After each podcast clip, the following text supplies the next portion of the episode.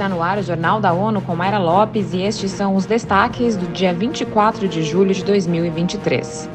Brasil quer levar objetivos de desenvolvimento sustentável a todos os municípios.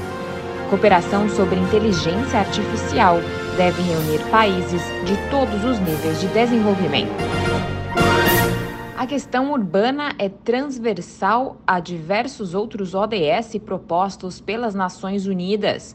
A afirmação é do chefe da Assessoria Internacional do Ministério das Cidades do Brasil, Antônio da Costa e Silva. Mais detalhes com Felipe de Carvalho. Em entrevista à ONU News em Nova York, ele sublinhou que 85% da população brasileira vive em cidades e afirmou que o Brasil quer levar adiante objetivos ambiciosos de políticas públicas relacionados com os ODS. Para nós, o importante, no caso do Ministério das Cidades, é que as cidades, os municípios, né, os governos locais, busquem olhar os, os ODS como parâmetros a serem usados né, para, inclusive, tanto do ponto de vista de, de dados, de políticas públicas, etc. Antônio da Costa e Silva participou do Fórum Político de Alto Nível da ONU, encerrado na semana passada. Da ONU News em Nova York, Felipe de Carvalho. Costa e Silva disse que a solução de problemas de desenvolvimento, bem como de questões de injustiça social, de discriminação e marginalização, passa por políticas urbanas e metropolitanas. Moçambique disse ao Conselho de Segurança que o país prioriza áreas como estabilização, ação pelo clima e segurança durante debates sobre inteligência artificial na semana passada. Vamos ouvir Eleutério Guevani.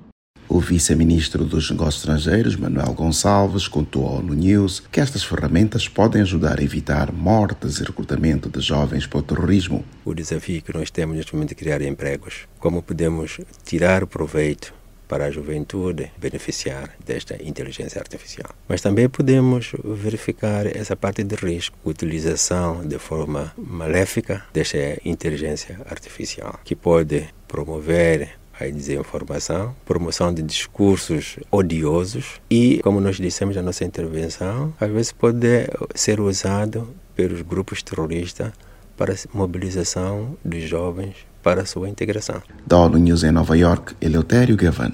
Uma das posições da ONU sobre o tema é que todos os 193 Estados-membros cheguem urgentemente a um consenso sobre as principais proteções para governar o desenvolvimento e a implementação das ferramentas de tecnologia para o bem de todos. Um investimento de 900 milhões de dólares para o Nordeste do Brasil foi anunciado pelo Fundo das Nações Unidas para o Desenvolvimento Agrícola. As informações com Mônica Grayley. O objetivo é alcançar mais de 600 mil famílias em áreas rurais, promovendo a segurança alimentar, aumentando a produção e a resiliência às mudanças climáticas. A parceria foi firmada pelo Banco Brasileiro de Desenvolvimento, o Fundo do Clima Verde e pelo IFAD, que são cofinanciadores. O presidente da agência esteve no Brasil e afirmou que o país recolocou a luta contra a pobreza e a fome no topo da agenda política. Álvaro Lário lembra que 2 bilhões e 400 milhões de pessoas no mundo sofrem de insegurança alimentar severa ou moderada. Da ONU News em Nova York, Mônica Grayley. No Brasil, o presidente do IFAD visitou o estado da Paraíba e viu de perto como os programas da agência estão apoiando a agricultura familiar. Ele visitou projetos de criação de bode e ovelha, processamento de polpa de frutas, água e saneamento básico. Mais de 69 mil migrantes receberam apoio para retornar voluntariamente para casa em 2022. A Organização Internacional para Migrações afirma que isso representa um aumento de 39% em comparação com o ano anterior. No relatório Principais Destaques de Retornos e Reintegrações em 2022, a agência conclui que a proporção de imigrantes em situação vulnerável tem aumentado constantemente nos últimos cinco anos.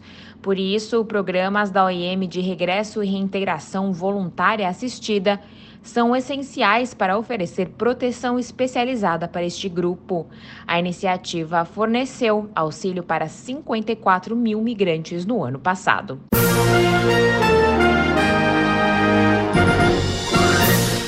Esse foi o Jornal da ONU. Confira mais detalhes sobre essas e outras notícias no site da ONU News Português e nas nossas redes sociais. Para nos seguir no Twitter, acesse arroba ONU News.